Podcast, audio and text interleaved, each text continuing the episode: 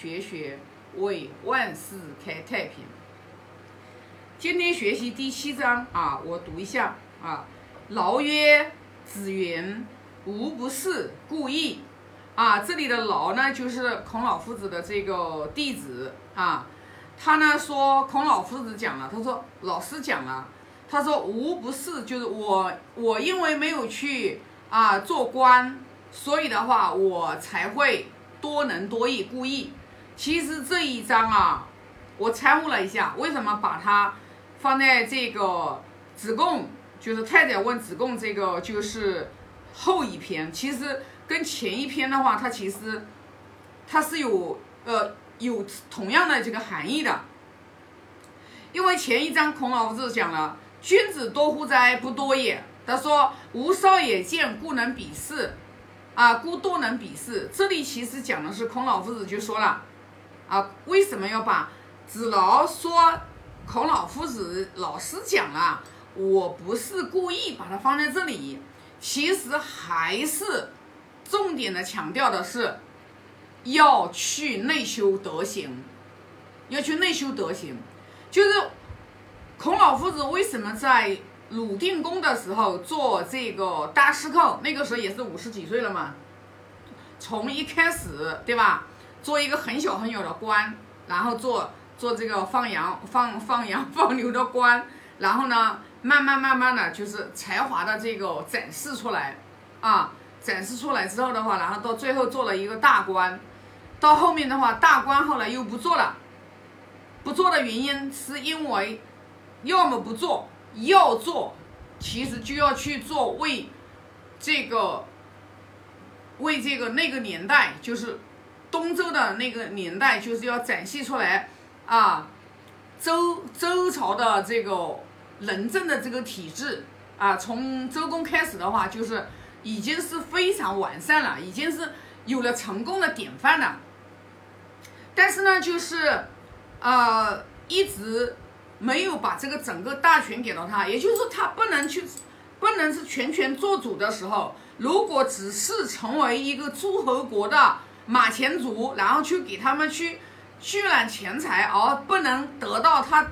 自己的这个啊权利，然后去施行这个仁政，就把权放给他嘛，去施行这个仁政。那孔老夫子如果他没有得到这个尊位，他是不做的，啊，他是不做的，为什么呢？因为他为什么当初的话，在呃这个鲁定公的时候，他为什么去周游列国呀？因为周游列国那个时候，鲁军三日不早朝，你想想看，三日不早朝，其实就已经有祭祀，就是鲁鲁国的三桓，其其实就已经在排挤，在排挤就是孔老夫子了。那你想想看。他在那个位置上面，他又做代理国相的时候，然后很多的大权到最后不放给他的时候，他在那里就形同虚设的时候，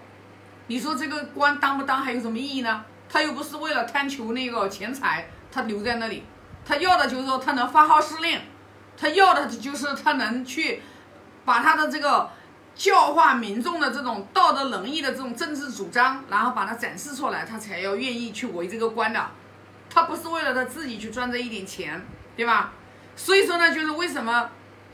孔老夫子从头教到尾，就教他的学生都是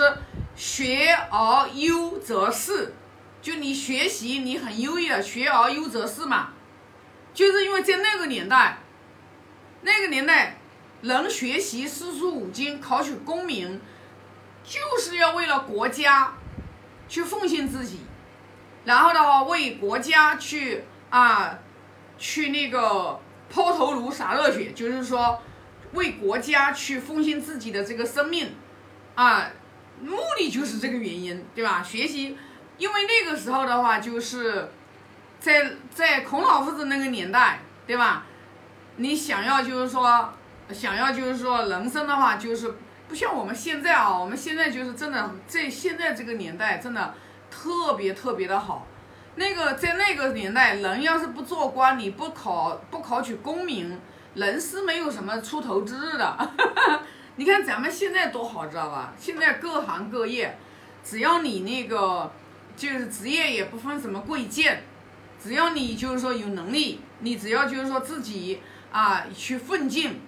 啊，你在每一个行业里面，行行都可以出状元，状元你都可以展示你自己的才华。说在那个年代就话，就是跟我们现在啊又不一样，所以说呢，就是孔老夫子在这句里面也教他的弟子，就是为官要去为匡正自己的这个上位的人。那为官就是要为老百姓做主啊，如是如果的话，就是如果不去做官，你也可以就是说教书育人呀，对吧？你看孔老夫子三十而立那个时候，就是给我们讲三十而立，他没有在做官的时候，他也是在教书呀。最后周游列国回来以后也没有做官，那也是在这个开办这个学。开办这个私塾，然后就是教学嘛，也就是说什么，呃，不做官也可以的话，就是你可以去育人，也可以的话，为这个就是我相信孔老夫子在那个年代一定是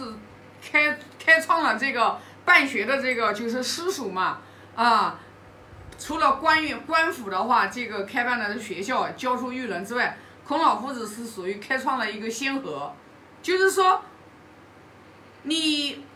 不去做官，对吧？你也可以有多种多艺的你这个技能，你可以去展示出来。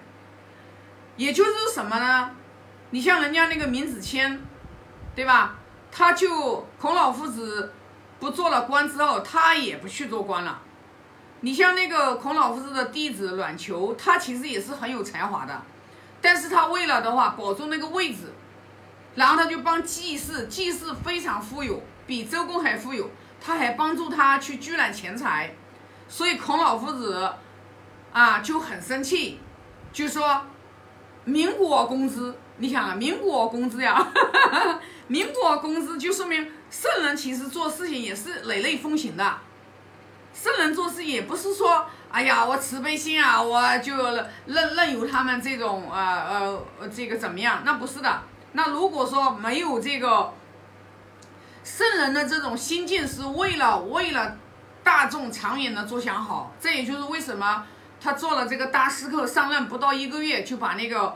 呃能能言善辩的那个邵正卯的话，然后就给他把砍头了呢？是因为他的价值观取向的话，导致。人是很容易走偏的，就像我前几天我还朋友圈分享了一条啊，我最近分享的比较少，就是我们人跟人在一起，人是群居动物，哈哈哈哈就是你正能量是会影响人的，你负能量一样也能影响人的，你正确的价值观能影响人，你你这种错误的价值观也一样是可以影响人的，也就是说，你跟什么样的人交往。真的很重要，很重要，非常非常重要。但是因为我们现在大多数的人，我们也不学圣贤书，我们也不知道什么东西是有所为有所不为，我们连自己都不能认清楚的时候，我们有一些事情，我们老是做了，以为自己做了善事，但是其实我们是做了恶。所以为什么就要去学圣贤教育？圣贤教育的目的就是要让我们在生活的过程当中，我们都会碰到两难去抉择的时候。我们一定是取大舍小，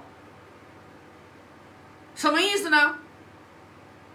忠义在一起的时候，当当你国家的利益跟你家庭利益的时候发生冲突的时候，舍去小家的利益，保全国家的利益。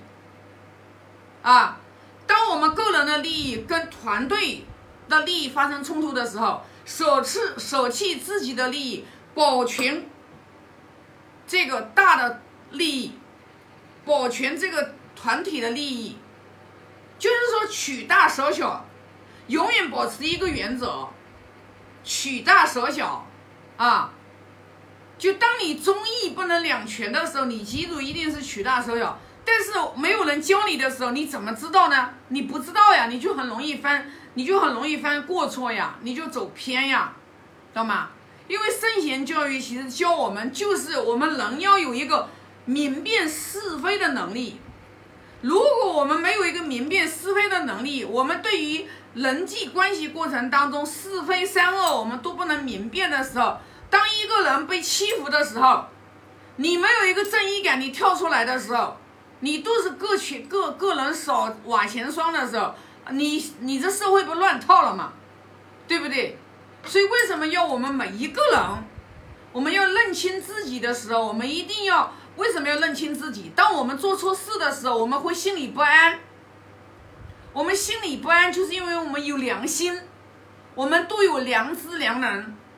当我们做一件事情，我们忐忑不安，我们心里面不能心安理得的时候，其实你那件事情就做错了。就像我们学圣贤教育，其实就是要让我们去慢慢的看清自己。我们平时为人处事，我们是想自己多一点，我们还是想别人多一点，我们还是想让这个团团队多一点，啊，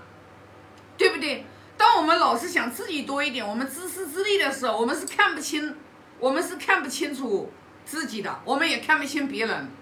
因为现在的人价值观取向已经完全就已经是